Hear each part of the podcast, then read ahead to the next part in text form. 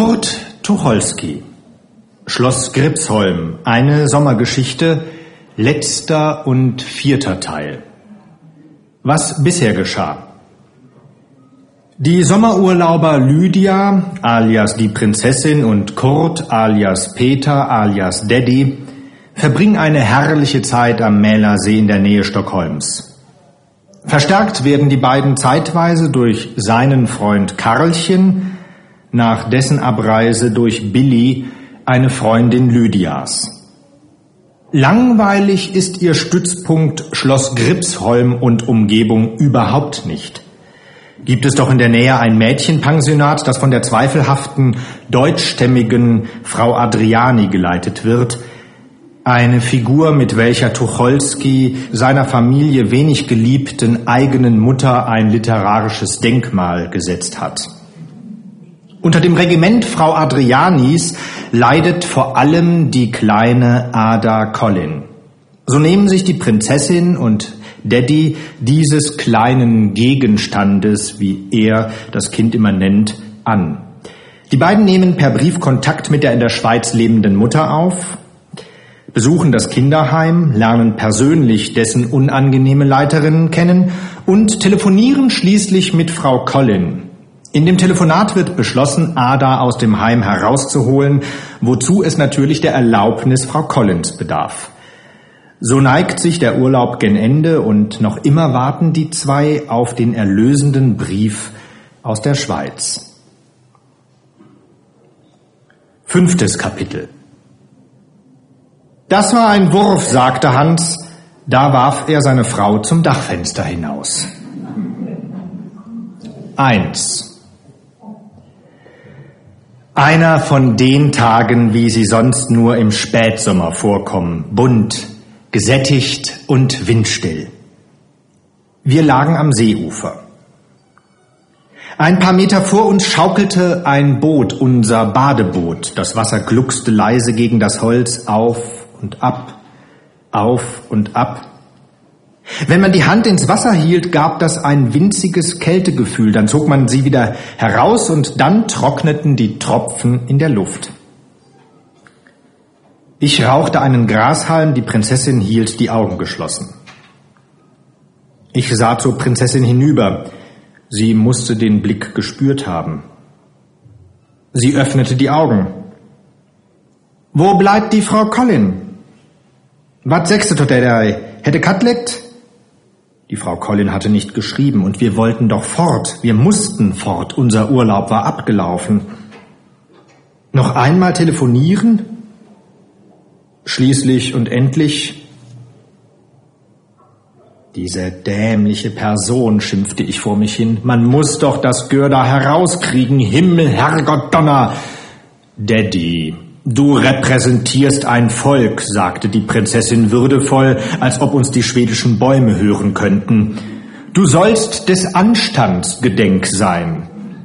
Ich sagte ein zweisilbiges Wort, woraufhin mich die Prinzessin mit etwas Mälersee anspritzte, und da wollte ich sie in den See werfen, und da lag ich drin.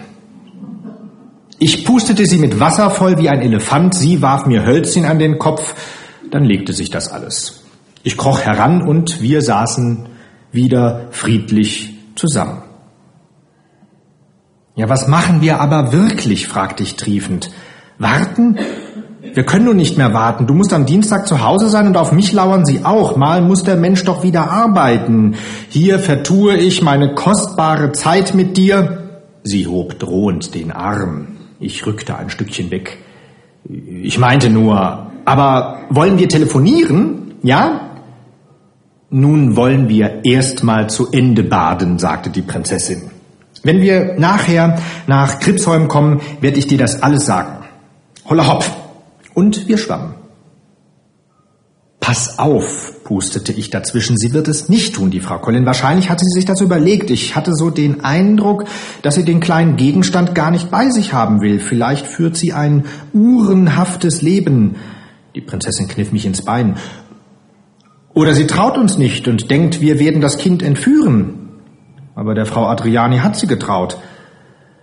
Na, du wirst es sehen, diese Weiber, aber das sag ich dir, Alte, wenn sie heute nicht schreibt. Nie wieder in meinem Leben kümmere ich mich um fremde Kinder, um Fremde nicht, um deine auch nicht, um meine auch nicht. Himmel, Kreuz und Daddy, sagte die Prinzessin, solange hast dich gekennen, hältst du immer weise Redens über das, was du tun wirst und mehrenteils kommt nachher alles ganz anders. Aber das schon ist so beide Männers. Ruhig. Ich werde, ja, du wirst, wenn sie dir das Futurum wegnehmen, dann bleibt da aber nicht viel. Person. Selber. Ubur, der ganze See fing an zu schaukeln, weil wir eine wilde Seeschlacht veranstalteten. Dann schwammen wir ans Ufer. Auf dem Wege zum Schloss. Mein Alter hat gar nicht geschrieben. Sie werden ihn doch nicht in Abatia an ein öffentliches Haus verkauft haben? Na, ob da Bedarf für ist? Daddy, wo ist eigentlich der Dackel? Dein Kofferdackel? Ja, der steht doch, der steht unter meinem Bett. Nachts bellt er. Wir gingen ins Haus. Die Prinzessin pfiff wie ein Lockvogel. Was gab's? Der Brief war da. Ein dicker Brief. Sie riss ihn auf und ich nahm ihn ihr fort, dann flatterten die Bogen auf den Boden, wir sammelten sie auf und brachen in ein fröhliches Geschrei aus. Das war alles, alles, was wir brauchten. Das ist fein. Na, aber nun? Wie nun? Das Beste ist, sagte die Prinzessin, wir gehen Glicks mal eins hin und holen uns dem Kinde her von dieser alte Giftnudel. Auf was wollen wir nun noch warten? Jetzt essen wir erst mal Mittag und dann gleich nach Tisch. Krach ist gut für die Verdauung. Wir saßen gerade bei den Preiselbeeren, diesem mild brennenden Kompott. Da hörten wir draußen vor der Tür ein Getöse, das Ungewöhnliches anzeigte. Wir ließen die Löffel sinken und horchten. Nun? Die Schlossfrau kam herein, sie sah aus wie ein Extrablatt. Da ist ein Kind draußen, sagte sie und sah uns ganz leicht misstrauisch an. Ein kleines Mädchen. Sie weiß nicht, was sie heißen, aber sie sagt, sie will zu den Mann und der Frau, die ihr eine Puppe gegeben hat, und sie weinten die ganze Zeit und sie bin so rot im Gesicht. Kennen Sie das Kind? Wir standen gleich auf. Oh ja, das Kind kennen wir schon. Hinaus. Da stand der kleine Gegenstand. Sie sah recht zerrupft aus, verweint, die Haare hingen ihr ins Gesicht. Vielleicht war sie schnell gelaufen. Das Kind war nicht recht bei sich. Als es Lydia sah, lief es rasch auf sie zu und versteckte sein Gesicht an ihrem Kleid. Was hast du denn? Was ist denn? Die Prinzessin beugte sich nieder und verwandelte sich aus dem Sportmädchen von heute Morgen in eine Mama. Nein, sie war beides. Die Schlossfrau stand dabei, ein Schwamm der Neugierde, sie saugte es alles auf. Also, das rote Weib hatte das Kind geprügelt und geknufft und so laut geschrien, das Kind war fortgelaufen. Es war wohl nicht mehr auszuhalten gewesen, und nun zitterte das Kind und zitterte und sah nach der Tür. Kam sie? Frau Adriani würde sie holen. Frau Adriani würde sie holen. Es war nur bruchstückweise aus ihr herauszubekommen, was es gegeben hatte. Schließlich wussten wir alles. Wir standen herum. Ich gebe sie nicht mehr heraus, sagte ich. Nein, natürlich nicht, sagte die Prinzessin. Die Schlossfrau? Senden Sie nicht das Kind zurück? Der kleine Gegenstand begann laut zu weinen. Ich will nicht zurück, ich will zu meiner Mutti. Noch einen schwarzen Kaffee, sagte ich zu der Prinzessin, und dann geht's los. Wir nahmen das Kind mit hinein und bauten vor ihm Keks auf. Es nahm keine Keks. Wir tranken still. Wenn es wild zugeht, soll man immer erst einmal bis hundert zählen oder einen Kaffee trinken. So, Lydia, jetzt wisch mal dem Kind das Geheul ab und beruhige es ein bisschen und ich werde mit dem süßen Schatz telefonieren. Würden Sie mich bitte mit dem Kinderheim verbinden? Die Schlossfrau stellte viele Fragen, ich beantwortete sie sehr kursorisch, sie sagte etwas Schwedisches in das Telefon, und dann saß ich da und wartete. Jemand meldete sich, auf Schwedisch. Ich sprach aufs Geratewohl Deutsch. Kann ich Frau Adriani sprechen? Lange Pause. Dann eine harte, gelbe Stimme. Hier, Frau Direktor Adriani? Ich meldete mich, und da brach es drüben los. Das Kind ist wohl bei Ihnen, ja? Ja. Sie geben es sofort. Sie schicken mir sofort das Kind. Ich werde es abholen lassen. Nein, Sie schicken es mir sofort. Sie bringen mir auf der Stelle das Kind zurück. Ich zeige Sie an. Wegen Kindesentführung. Das haben Sie dem Kind in den Kopf gesetzt. Sie, was? Wenn das Kind nicht in einer halben Stunde, nicht in einer halben Stunde bei mir, haben Sie mich verstanden? In mir schnappte das Regulativ ein, das die Feder zurückhält. Ich hatte mich fest an der Leine. Wir sind in einer halben Stunde bei Ihnen. Ein Knack, es wurde abgehängt. Lydia, sagte ich. Was nun? Ich werde mit der Alten schon reden. Diesmal ist sie dran. Aber die Sachen von dem Kind, es hilft nichts. Wir müssen das Kind mitnehmen, sonst bekommen wir nicht alles. Hm. Und wenn wir es hier in Gripsholm lassen, dann ist die Alte imstande und nimmt es von hier fort und das ganze Theater fängt von vorne an. Erklär das mal dem kleinen Gegenstand. Das dauerte zehn lange Minuten. Ich hörte die Kleine nebenan weinen und immer wieder weinen. Dann wurde sie ruhiger und als nun auch die Schlossfrau auf sie einsprach, wurde sie still. Nehmen Sie mich auch gewiss, nehmen Sie mich auch ganz gewiss wieder mit, fragte sie immer wieder. Wir redeten ihr gut zu. Sie weinete. Er tröstete den Trost aus voller Brust, sagte die Prinzessin leise. Und dann gingen wir. Wir sprachen, damit das Kind uns nicht verstände, Französisch. Du springst dir doch hoffentlich gleich mit dem Brief und mit dem Scheck ins Gesicht. Lydia, sagte ich, Lassen wir sie ein kleines Weilchen toben, ein Helmchen. Ich möchte noch mal sehen, wie das ist, nur ein Weilchen. Die Prinzessin fiel murrend aus dem Französischen in ihr geliebtes Plattdeutsch. Ich schall mir von Schab beten lassen, wenn ich einen Hund in der Tasche hab? Und nun wandten wir uns wieder zu der Kleinen, die unruhiger wurde mit jedem Schritt, der uns dem Kinderheim näher brachte. Darf ich auch wieder heraus? Aber sie lässt mich ja nicht. Sie lässt mich ja nicht. Wir müssen doch deine Sachen holen und du brauchst keine Angst zu haben. Als wir das Kinderheim sahen, sagten wir gar nichts mehr. Ich legte der Kleinen leise meinen Arm um die Schultern. Komm, das geht gut aus. Sie ließ sich ein bisschen ziehen, aber sie ging still mit. Wir brauchten nicht zu klopfen, die Tür war offen. Frau Adriani stand unten in der Halle. Sie war über eine Truhe gebeugt und wandte uns den Rücken zu. Als sie unsere Schritte hörte, drehte sie sich blitzschnell um. Ah, da sind Sie ja. Na, das ist Ihr Glück. Sind Sie meinem Mädchen nicht begegnet? Nein? Na, es ist schon jemand unterwegs, falls Sie nicht gekommen wären. Wo bist du hingelaufen, du Teufelsbraten? schrie sie das Kind an. Wir sprechen uns nachher. Nachher sprechen wir uns. Los jetzt! Das Kind verkroch sich hinter der Prinzessin. Einen Augenblick, sagte ich, so schnell geht das nicht. Warum ist das Kind von Ihnen fortgelaufen? Das geht Sie gar nichts an, schrie Frau Adriani. Gar nichts geht Sie das an. Komm her, mein Kind. Sie ging auf das Kind zu, das ängstlich zusammenzuckte. Sie legte der Kleinen die Hand auf den Kopf. Was sind denn das für Dummheiten? Wozu läufst du denn vor mir fort? Hast du Angst vor mir? Du musst doch vor mir keine Angst haben. Ich will doch dein Bestes. Da läufst du nun zu fremden Leuten. Stehen dir denn diese fremden Menschen näher als ich? Ich hab dir doch erzählt.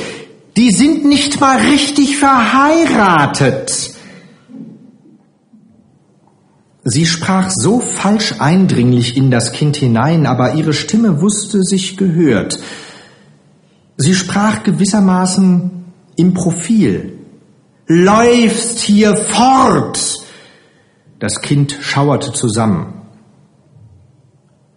Kann ich Sie wohl mal sprechen? sagte ich sanft. Was? Wir haben uns nichts zu sagen. Vielleicht doch. Wir gingen alle in den Esssaal. Also das Kind ist zu Ihnen gelaufen. Das ist ja reizend. Ihr Glück, dass Sie es auf meine Weisung sofort wiedergebracht haben. Sie wird nicht mehr weglaufen. Das kann ich Ihnen versprechen. So ein Geschöpf. Na, warte. Das Kind muss doch einen Grund gehabt haben, wegzulaufen, sagte ich. Nein, das hat es gar nicht gehabt. Es hat keinen Grund gehabt. Hm. Und was werden Sie nun mit ihm machen? Ich werde es bestrafen, sagte Frau Adriani satt und hungrig zugleich. Sie reckte sich in ihrem Stuhl. Erlauben Sie mir bitte eine Frage. Wie werden Sie es bestrafen? Ich brauche Ihnen darauf keine Antwort zu geben. Ich muss das nicht, aber ich sag es Ihnen, denn es ist im Sinn von Frau Collin, im Sinne von Frau Collin, dass das Kind streng gehalten wird. Sie wird also Zimmerarrest bekommen, kleinen Hausstrafen, arbeiten, es darf nicht mit den anderen spazieren gehen. So wird das hier gemacht. Und wenn wir Sie bitten, dem Kind die Strafe zu erlassen, täten Sie das? Nein, dazu könnte ich mich nicht entschließen. Da könnten Sie bitten. Das wollten Sie mir sagen, fügte sie höhnisch hinzu. Nun, behandeln Sie denn alle Kinder so? Man muss manchmal streng sein, gewiss, aber die Kinder so zur Verzweiflung treiben?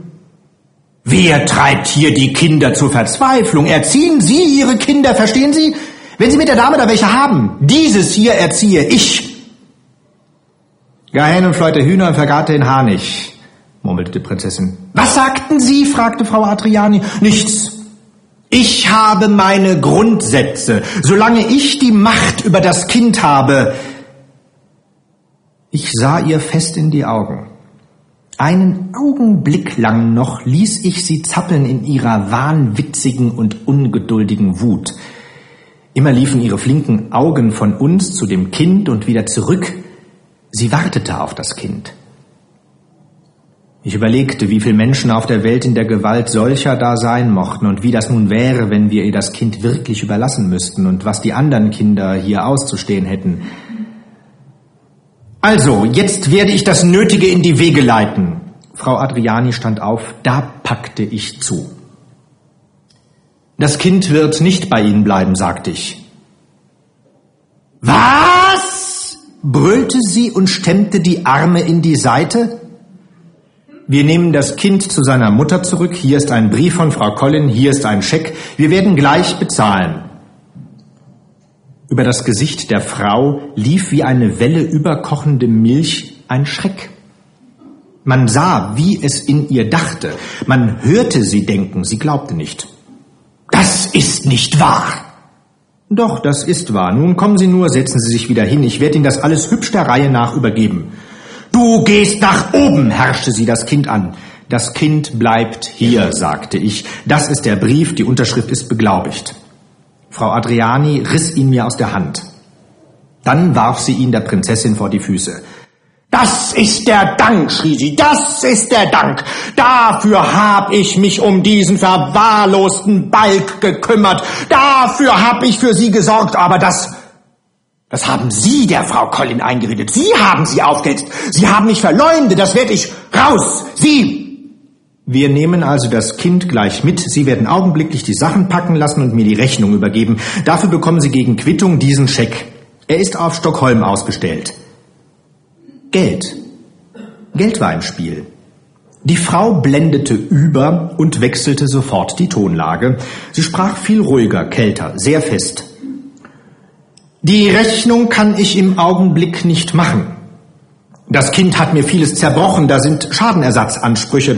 Selbstverständlich muss bis zum Quartalsende gezahlt werden, das ist so ausgemacht, selbstverständlich. Und dann muss ich erst zusammenstellen lassen, was hier alles im Haus durch die Schuld dieses Mädchens entzweigegangen ist. Das dauert mindestens eine Woche.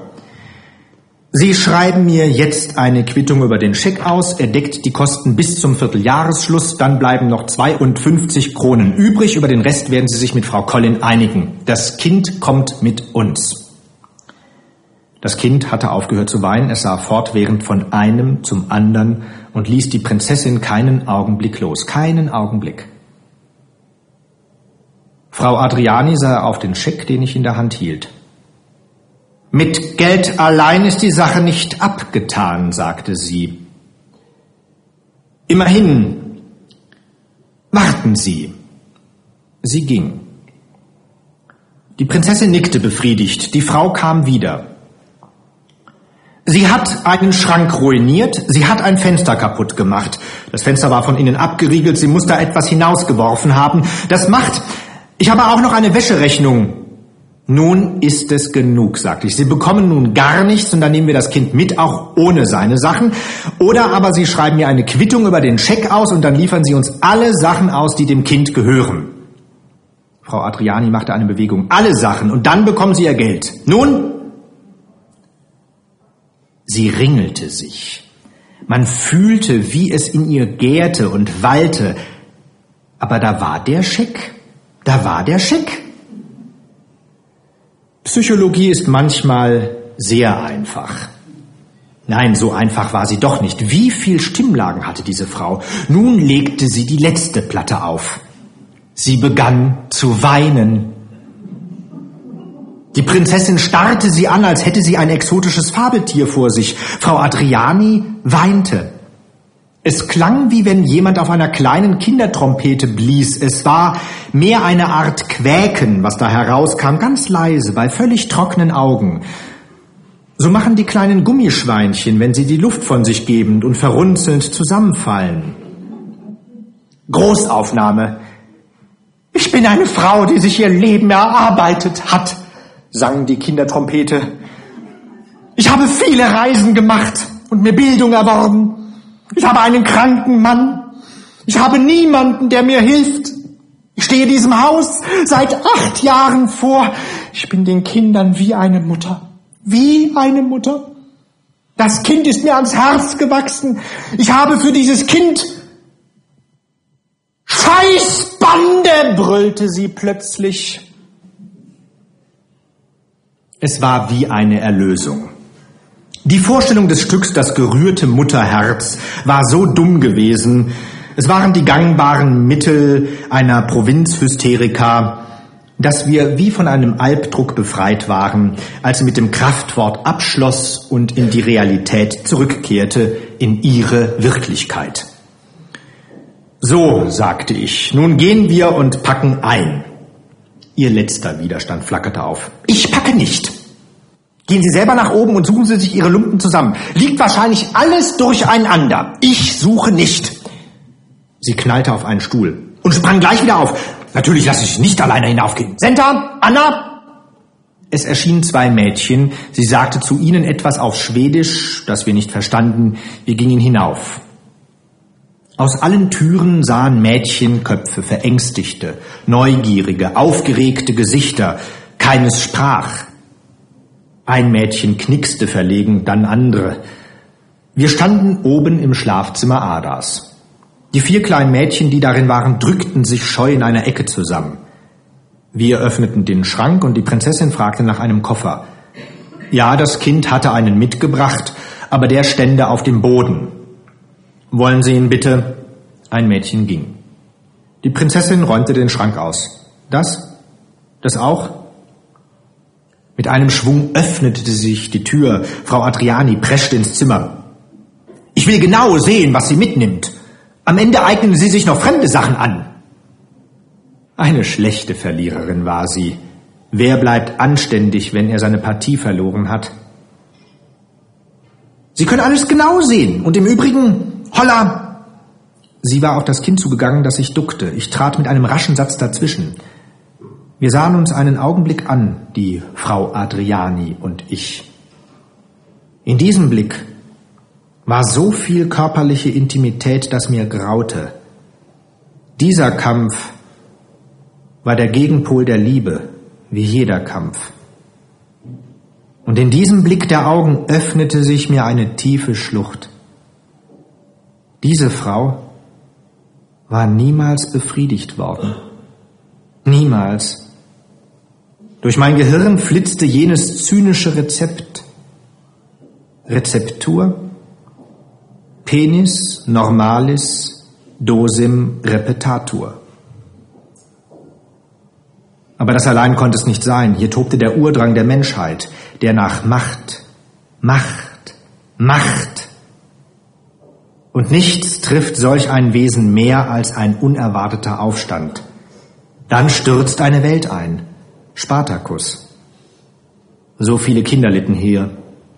Ich hätte geschlagen. Sie wich zurück. Das Mädchen kam mit dem Koffer, wir packten schweigend.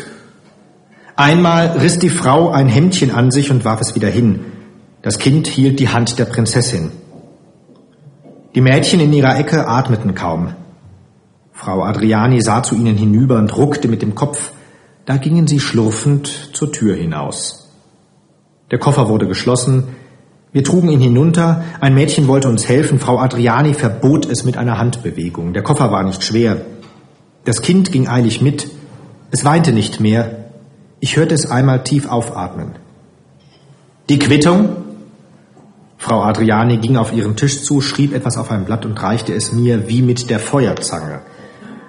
Um ein Haar hätte sie mir leid getan, aber ich wusste, wie gefährlich dieses Mitleid war und wie verschwendet.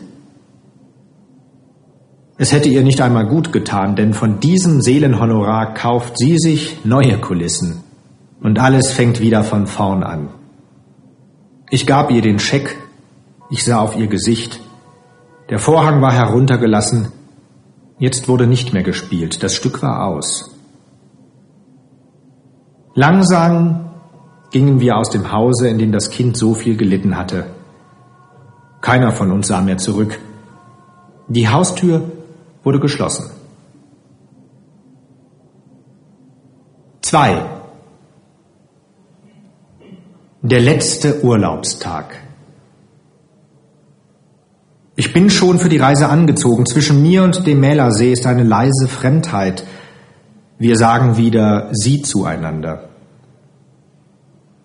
Die langen Stunden, in denen nichts geschah, nur der Wind fächelte über meinen Körper, die Sonne beschien mich, die langen Stunden, in denen der verschleierte Blick ins Wasser sah, die Blätter zischelten und der See plitschte ans Ufer, Leere Stunden, in denen sich Energie, Verstand, Kraft und Gesundheit aus dem Reservoir des Nichts, aus jenem geheimnisvollen Lager ergänzten, das eines Tages leer sein wird.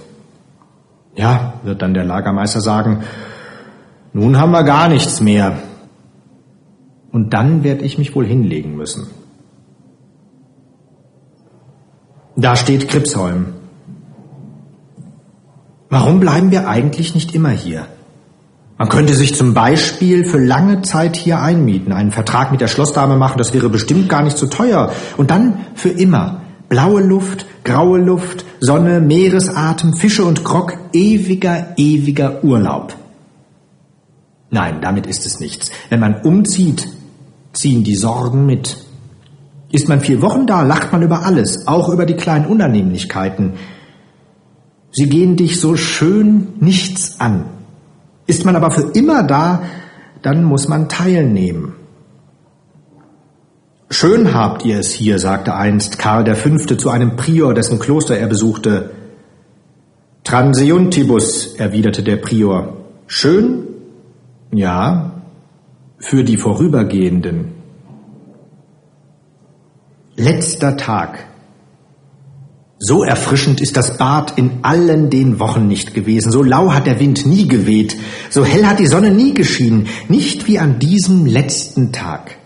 Letzter Tag des Urlaubs, letzter Tag in der Sommerfrische, letzter Schluck vom roten Wein, letzter Tag der Liebe, noch einen Tag, noch einen Schluck, noch eine Stunde, noch eine halbe. Wenn es am besten schmeckt, soll man aufhören. Heute ist heute, sagte die Prinzessin, denn nun stand alles zur Abfahrt bereit.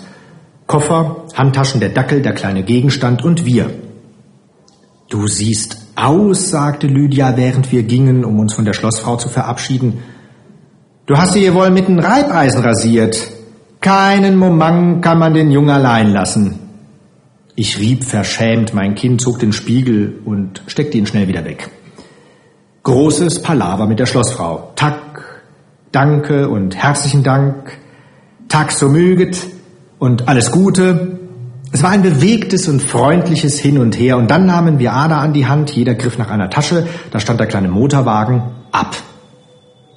Urlaub Jock, sagte ich. Jock ist türkisch und heißt weg. Du merkst auch alles, sagte die Prinzessin und kämmte das Kind. Lydia, ich hätte nie geglaubt, dass du so eine nette Kindermama abgeben kannst. Sieh mal an, was alles in dir steckt. Ich bin sie nämlich eine Zwiebel, sagte die Prinzessin und enthüllte damit, vielleicht ohne es zu wissen, das Wesen aller ihrer Geschlechtsgenossinnen. Und dann fing das Kind langsam, ganz langsam und stockend an zu erzählen. Wir drängten es nicht. Erst wollte es überhaupt nicht sprechen, dann aber sprach es sich frei. Man merkte, es wollte erzählen, es wollte alles sagen und es sagte alles. Den Krach mit Lisa Wedigen und das Blatt vom Kalender, die dauernden Strafen und die Glockenblumen unter dem Kopfkissen und sein Spitzname, das Kind, ihr kleiner Bruder Will und Mutti und was der Teufelsbraten sich alles ausgedacht hatte, um die Mädchen zu tyrannisieren und Hanne und Gerti und das Essen im Schrank und alles. Es ging ein bisschen durcheinander, aber man verstand doch, worauf es ankam. Und ich nannte den kleinen Gegenstand nunmehr Ada durcheinander. Und die Prinzessin bemutterte und bevaterte das Kind zu gleicher Zeit, und ich schlug vor, sie solle dem Kind die Brust geben, und dann brach ein wilder Streit darüber aus, welche, die linke oder die rechte. Und so kamen wir nach Stockholm und fuhren zurück nach Deutschland. Berlin streckte die Riesenarme und langte über die See. Wir müssen der Frau Kremser telegrafieren, sagte die Prinzessin. Sicher ist sicher. Junge, haben wir uns gut erholt. Was möchtest du denn? Das Kind hatte ein paar Mal vor sich hingedruckst, äh, hatte angesetzt und wieder abgesetzt. Na? Nein, aufs Töpfchen musste sie nicht. Sie wollte etwas fragen und tat es. Sind Sie Landstreicher? Wir sahen uns entgeistert an. Die Frau Adriani hat gesagt, es stellte sich heraus, dass die Frau Adriani uns dem Kind als passionierte, ja als professionelle Landstreicher hingestellt hatte. Diese Landstreicher da draußen, die nicht mal verheiratet sind. Und das Kind, das jetzt völlig aufgetaut war, wollte nun alles wissen und ob wir Landstreicher wären und was wir denn da anstrichen und ob wir schon mal verheiratet gewesen wären und warum nun nicht mehr. Und dann musste es aufs Töpfchen und dann brachten wir es zu Bett. Ich ertappte mich dabei, ein wenig eifersüchtig auf das Kind gewesen zu sein. Wer war hier Kind? Ich war hier Kind. Nun aber schlief es und Lydia gehörte mir wieder allein. Bist du verheiratet? fragte die Prinzessin. Das hat ja noch gefehlt. Alte, sagte ich. Nein, wir Landstreicher, wir sind ja nicht verheiratet. Und wenn wir es wären, fünf Wochen, das ginge gut. Wie? Ohne ein Wölkchen, kein Kach, keine Probleme, keine Geschichten. Fünf Wochen sind nicht fünf Jahre. Wo sind unsere Kümmernisse? Wir haben sie in der Gepäckaufbewahrungsstelle abgegeben. Das kann man machen, sagte die Prinzessin. Für fünf Wochen, sagte ich. Für fünf Wochen geht manches gut, da geht alles gut. Ja, vertraut, aber nicht gelangweilt. Neu und doch nicht zu neu, frisch und doch nicht ungewohnt. Scheinbar unverändert lief das Leben dahin. Die Hitze der ersten Tage war vorbei und die Lauheit der langen Jahre war noch nicht da. Haben wir Angst vor dem Gefühl? Manchmal, vor seiner Form.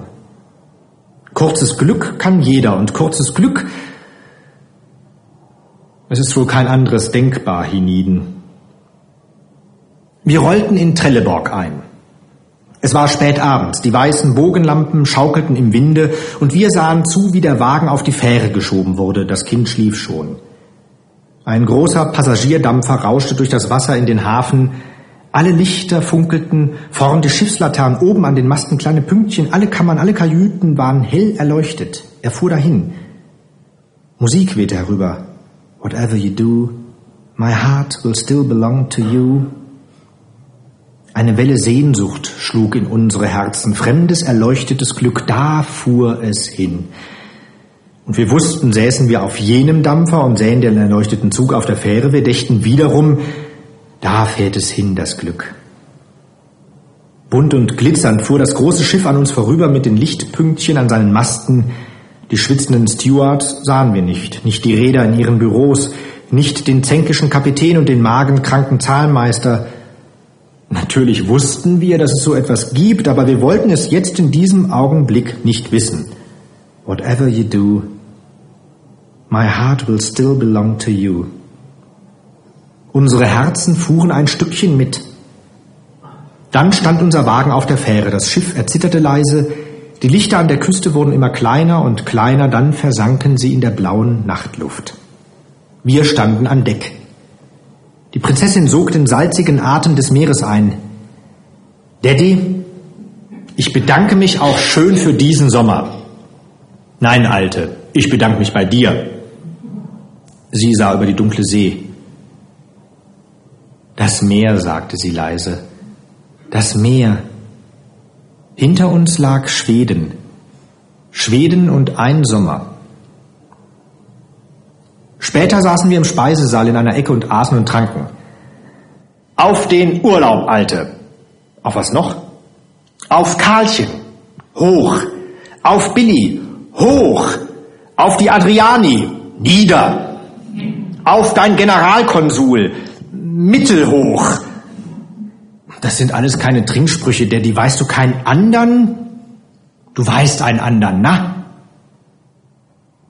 Ich, ich wusste, was sie meinte. Martje Flor, sagte ich. Martje Flor. Das war jene friesische Bauerntochter gewesen, die im Dreißigjährigen Kriege von den Landsknechten an den Tisch gezerrt wurde. Sie hatten alles ausgeräubert, den Weinkeller und die Räucherkammer, die Obstbretter und den Wäscheschrank, und der Bauer stand daneben und rang die Hände. Roh hatten sie das Mädchen herbeigeholt. Hey! Da stand sie, trotzig und gar nicht verängstigt. Sie sollte einen Trinkspruch ausbringen und warfen dem Bauern eine Flasche an den Kopf und drückten ihr ein volles Glas in die Hand. Da hob Martje Flor Stimme und Glas, und es wurde ganz still in dem kleinen Zimmer, als sie ihre Worte sagte, und alle Niederdeutschen kennen sie. Up, dat es uns wohl go, up unsere ohlen Tage, sagte sie. Kurt Tucholsky alias Theobald Tiger Karrieren. Es gibt Karrieren, die gehen durch den Hintern. Die Leute kriechen beide vorgesetzten Rinn.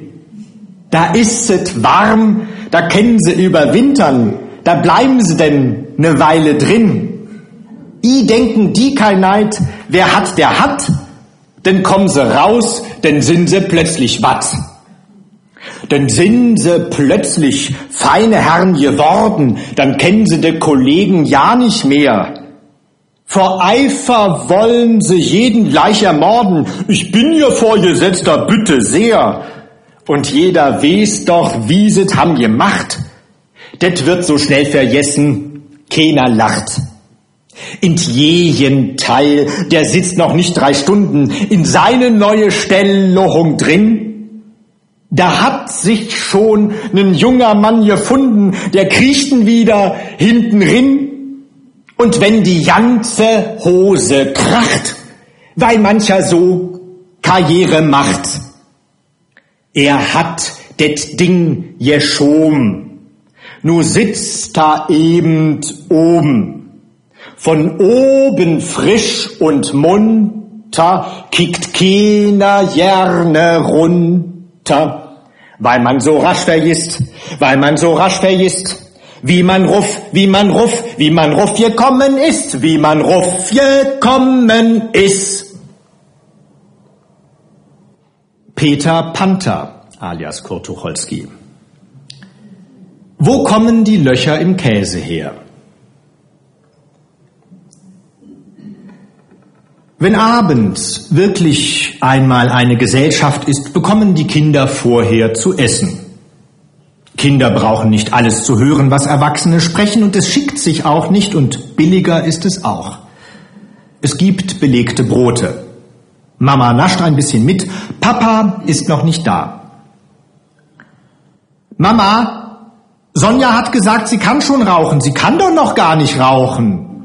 Du sollst bei Tisch nicht reden. Mama, guck mal die Löcher in dem Käse. Zwei Kinderstimmen gleichzeitig. Tobi ist aber dumm.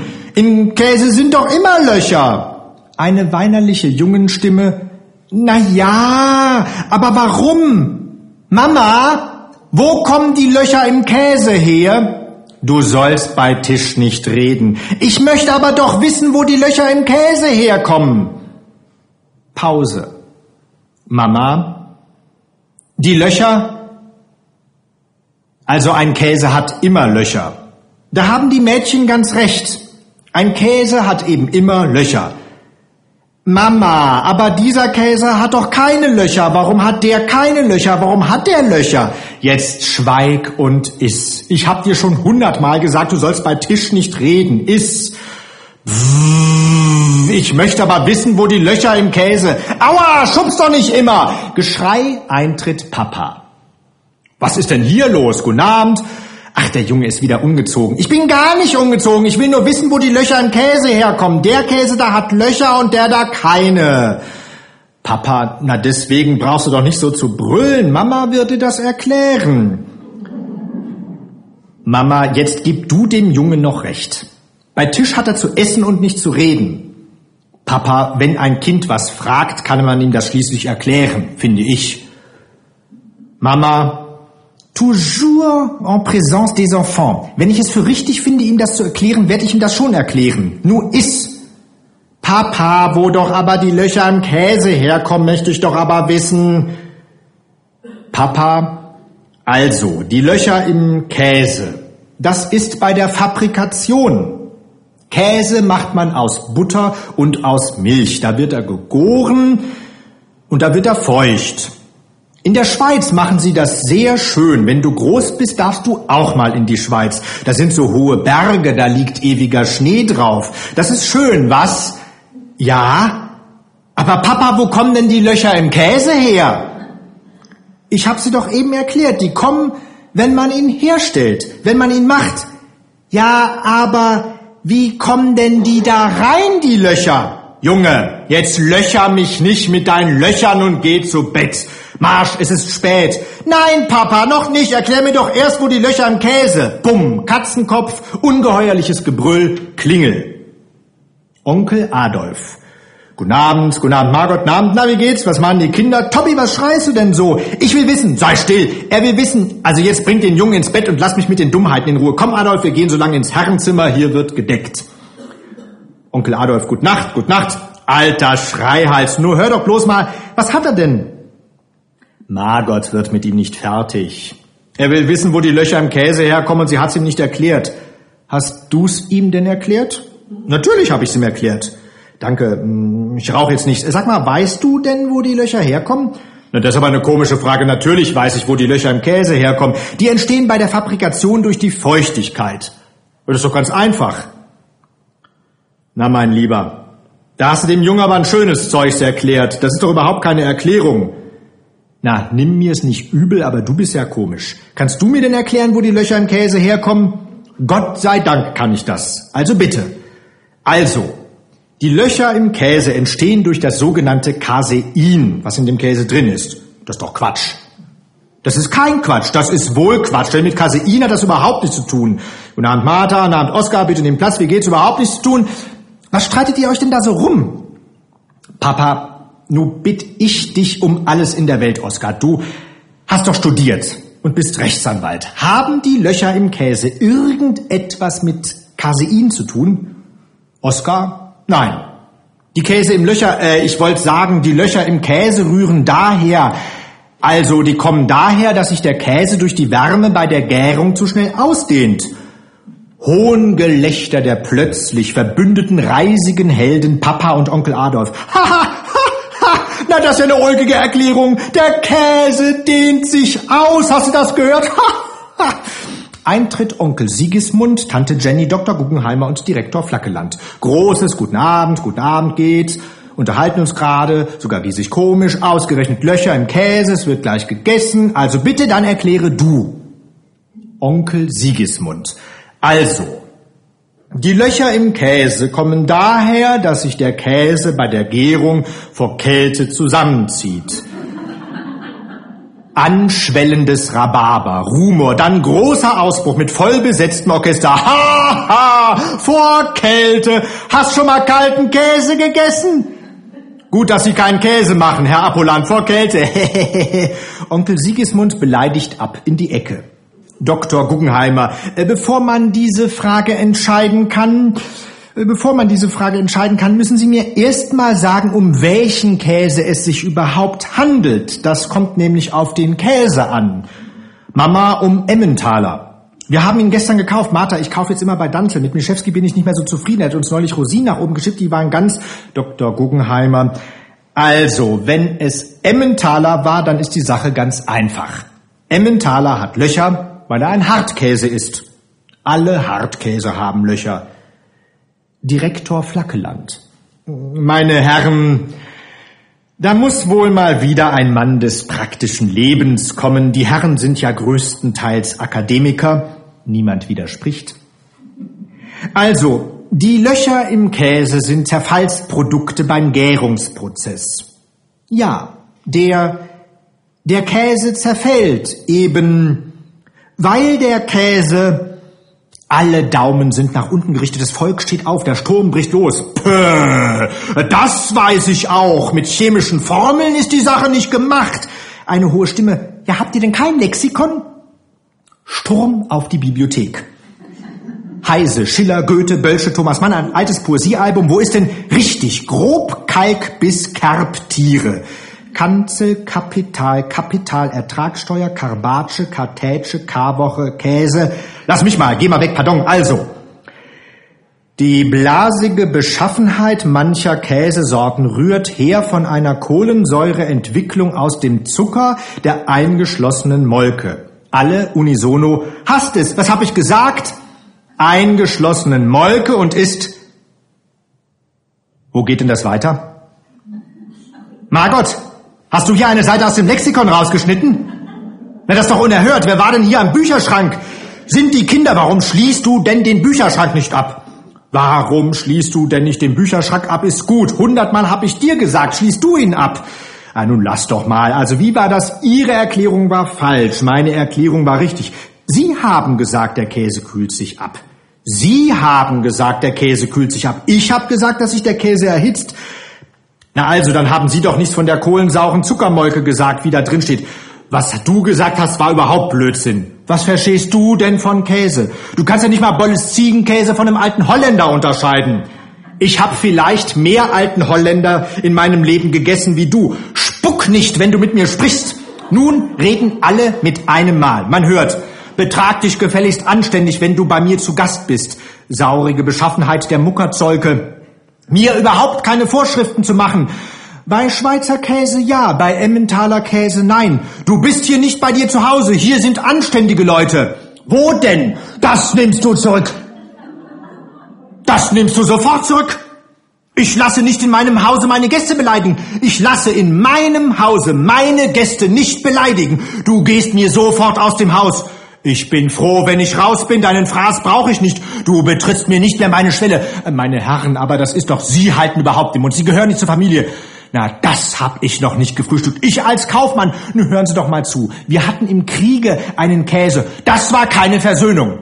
Es ist mir ganz egal. Und wenn du platzt, ihr habt uns betrogen und wenn ich mal sterbe, betrittst du nicht mein Haus. Erbschleicher. Hast du das? Und ich sag es ganz laut, damit es alle hören. Erbschleicher. So. Und nun geh hin und verklag mich. Lümmel. Ein ganz fauler Lümmel. Kein Wunder bei dem Vater. Ja, und deine? Wer ist denn deine? Wo hast du denn deine Frau her? Raus. Lümmel. Wo ist mein Hut? In so einem Haus muss man ja auf seine Sachen aufpassen. Das wird noch ein juristisches Nachspiel haben. Lümmel. Sie mir auch? In der Türöffnung erscheint Emma aus Gumbinnen und spricht, gnädige Frau, es ist angerichtet. Vier Privatbeleidigungsklagen, zwei umgestoßene Testamente, ein aufgelöster Soziusvertrag, drei gekündigte Hypotheken, drei Klagen um bewegliche Vermögensobjekte, ein gemeinsames Theaterabonnement, ein Schaukelstuhl, ein elektrisch heizbares Bidet, eine Räumungsklage des Wirts. Auf dem Schauplatz bleiben zurück ein trauriger Emmentaler und ein kleiner Junge, der die dicken Arme zum Himmel hebt und den Kosmos anklagend, weithin hallend ruft, Mama, wo kommen die Löcher im Käse her? Theobald Tiger, die Ortskrankenkasse. Ich komme in eine fremde Stadt, Kasolz oder Oberkrammin und nehme im Hotel ein Bad, dann tue ich den Mantel anziehen und gehe durch den fremden Ort an Läden und Kirchen vorbei und gucke hier und da und dort und sehe eine Metzgerei, das Postamt, eine Bilderschau und immer, in jeder Stadt steht ein großer, prächtiger neuer Bau, den man gerade errichtet hat. Und dann frag ich, und in jeder Stadt, die einen turnenden Schutzmann hat, sagt er auf wie das brave Kind in der Klasse, das ist die neue Ortskrankenkasse. So ein großes Haus. Sieh mal einer an. Ein riesiger Kasten, ja, wer so kann. Das tut jede Verwaltung, die auf sich hält. Die Herren haben wohl sehr viel Geld. Wenn zwei Deutsche im Hof nämlich Holz zerspalten, stehen drei andere herum, die das verwalten.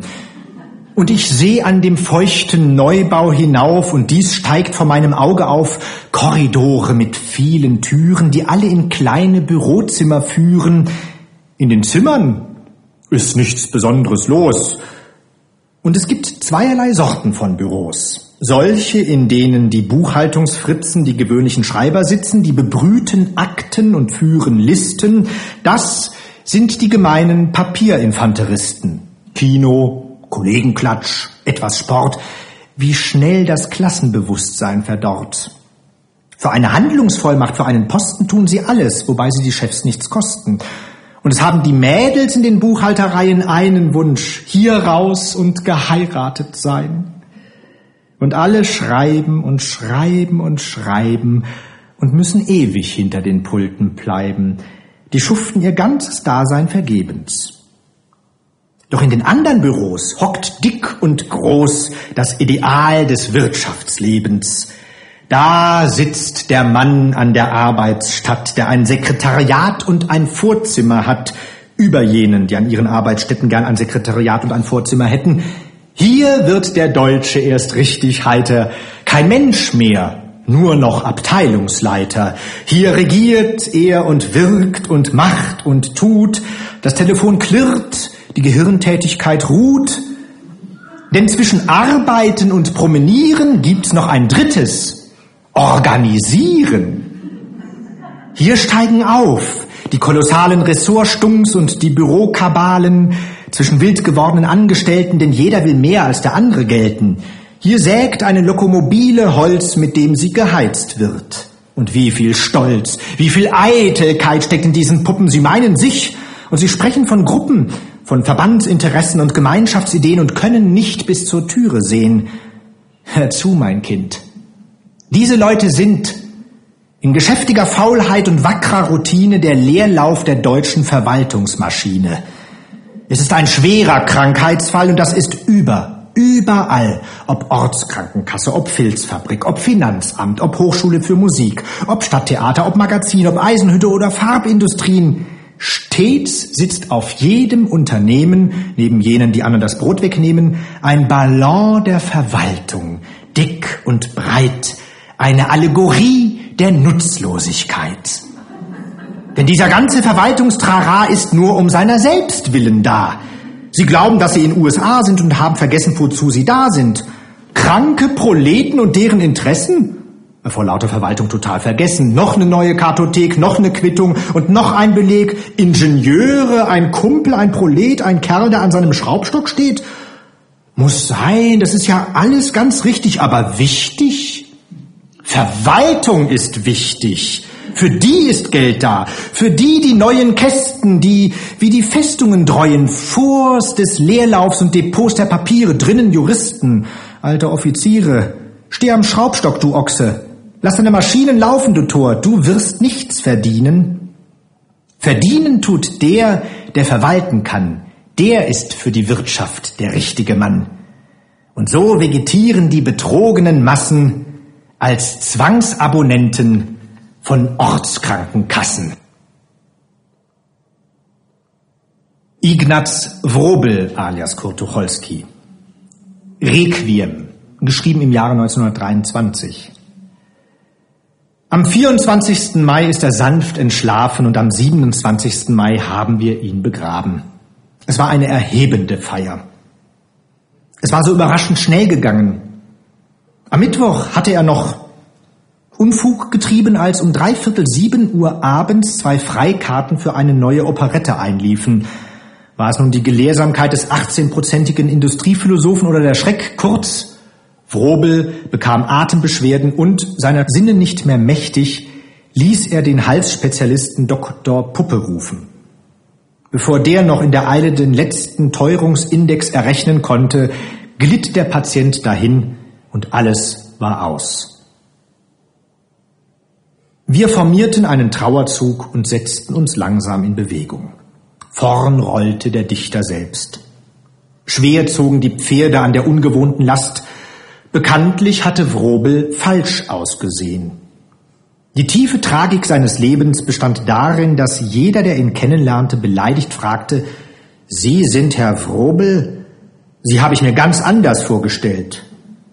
Und auf die bescheidene Frage, wie man sich ihn denn vorgestellt habe, erfolgte jedes Mal die Antwort, nun, hager, blau rasiert und mit einer Intellektualbrille versehen.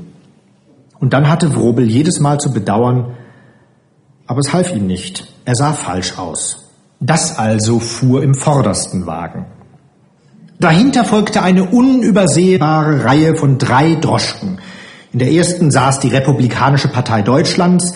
Ein Mitglied hatte auf dem Bock Platz genommen, weil es eine Sondergruppe bildete und sich mit den anderen nicht vertrug. Im zweiten Wagen saßen die Geliebten des Dichters von jeder Haarfarbe eine zur Auswahl. Die Damen hatten sich sofort miteinander verständigt, denn sie waren sich über die zahllosen Lächerlichkeiten des lieben Verstorbenen vollkommen einig. Er schnarchte, machte Plüschaugen, bevor er mit den Mädchen geschlafen hatte, und war im Ganzen von einem stinkenden Geiz. Die dritte Droschke war leer, der Kutscher fuhr aus Langeweile mit und weil er hoffte, auf dem Friedhof eine gute Fuhre zu bekommen. Die Leute schritten langsam zur Trauerhalle. Unter den Erschienenen bemerkten sich unter anderem Frau Massary, der gefeierte Emil Jannings, zwei Zeitungsherausgeber, die dem Verstorbenen für alle seine Arbeiten zusammen so viel Honorar gezahlt hatten, wie ihre Autofahrt nach dem Friedhof kostete, kleine Damen, die sich in Rheinsberg hatten verführen lassen und den Toten dafür dankbar waren, obgleich der gar nichts davon gehabt hatte, mit einer Hand in der Hosentasche Georg Bernhard, Claire Waldorf. Die Republik hatte einen amtlichen Vertreter geschickt. Das heißt, eigentlich hatte der bei Wrobels Begräbnis gar nichts zu suchen, sondern er hatte sich im Feld geirrt und ging hier nun ahnungslos mit. Er wurde späterhin wegen Teilnahme an einem öffentlichen Unfug pensioniert. Nun war die Menge in der Trauerhalle angelangt. Der Zug stockte, hielt ein schwarz begerockter Herr trat vor und hielt ein weißes Blatt in der Hand. Alle Köpfe entblößten sich und der Redner sprach, Geehrte Trauerversammlung, wir stehen am Grabe von Kaspar Theobald Peter Kurt Ignaz Frobel. Ein schwerer Schlag hat ihn und uns getroffen. Der Entschlafene wurde geboren am 9. Januar 1890 in Podejuch bei Stettin und besuchte dort selbst bis zu seiner endgültigen Pubertät die Fürsorgeanstalt für geistig zurückgebliebene, aber uneheliche Kinder im Jahre 1908 wurde er in die Schule für eheliche Kinder versetzt. Nachdem ihm zugleich mit General Mackensen das Doktorat einer deutschen Universität für den Wiederbeschaffungspreis von 350 Mark verliehen worden war, trug er einen vom damaligen Kaiser entliehenen Rock und bekleidete denselben vom Jahre 1915 bis 1918. Nach siegreicher Durchdrängung und Durchdringung Rumäniens trat der Verblichene in eine Berliner Zeitungsredaktion ein, wo selbst er durch rasche Verjagung der zahlungsfähigen Inserenten und Abonnenten bald eine beliebte Persönlichkeit wurde. Als nur noch der Chefredakteur und er das von ihm redigierte Blatt lasen, wurde er stellungsloser und bezog von der Stadt Berlin eine Rente. Geehrte Trauerversammlung, der Verstorbene ist ein glücklicher Mensch gewesen. Das Leben in diesem sonnigen Lande war ihm stets eine Freude und zauberte dasselbe ewige Lächeln auf seine reichlichen Züge. Er hat ein schönes Dasein gehabt. Er hat alle Frauen bekommen, die er begehrt hat. Und er hat aus Vorsicht nur die begehrt, die er bekommen konnte. Wie liebte er das muntere Völkchen der freien Künstler, diese unordentlichen Bürger, unser Leben währet, wenn es hochkommt, 70 Jahre und was das angeht, so ist ihm immer noch 80 nach 80 zumute gewesen. Wir, die wir nacheinander und unbeirrt an Kaiser und Vaterland, an Sozialistengesetz und Lex Heinz, an Kriegsanleihe und Ruhrabwehrkampf geglaubt haben, siehe, wir stehen da und grüßen dich. Ich spreche für alle und rufe dir ins Grab nach, Ignaz Frobel, glückliche Reise. Der Redner schwieg. Leise spielte der Wind mit den abgeschabten Rockschößen der Pressevertreter. Sie hoben den Sarg und trugen hinaus. Von Erde bist du, sprach einer und warf die drei Handvoll nach unten. Die Schollen verhielten sich vorschriftsmäßig, sie polterten dumpf. Über und über mit Kränzen bedeckt war der Boden. Atlasschleifen lugten aus dem Grün hervor. Journalisten notierten sich die Inschriften seinem Ehrenmitglied der Verband Berliner Absteigevermieterinnen. Dies war mein lieber Sohn, an welchem ich wohlgefallen habe, Gustav Noske. 1000 Tränen abzüglich 20 Prozent Freiexemplare gleich 650 Tränen vergießt der Drei Masken Verlag. So lagen da viele schöne Kränze. Das Trauergefolge zerstreute sich, die Nazis gingen in ihren Club, wo sie beim Spielverbot neuen Operetten und Filmstoff aus dem Begräbnis schöpften. Georg Bernhard organisierte in einer Ecke eine Tarifvereinigung der Totengräber. Die jungen Mädchen hielten die von Mama gemopsten Spitzentaschentücher vor die Augen und fuhren dahin, sich wiederum verführen zu lassen. Und Massari und Jannings gingen nicht ungefilmt davon. Noch einmal trat Claire Waldorf an die Grube, sah hinunter und sagte mit heiserer Kehle, komm ruff und trat ab, um aufzutreten. Der Friedhof war leer, der freundliche Schein der Sonne fiel auf den granitenen Grabstein, mit dem sich der gute Ignaz Probel rechtzeitig eingedeckt hatte. In silbernen Buchstaben stand da zu lesen, hier ruht ein goldenes Herz und eine eiserne Schnauze. Gute Nacht.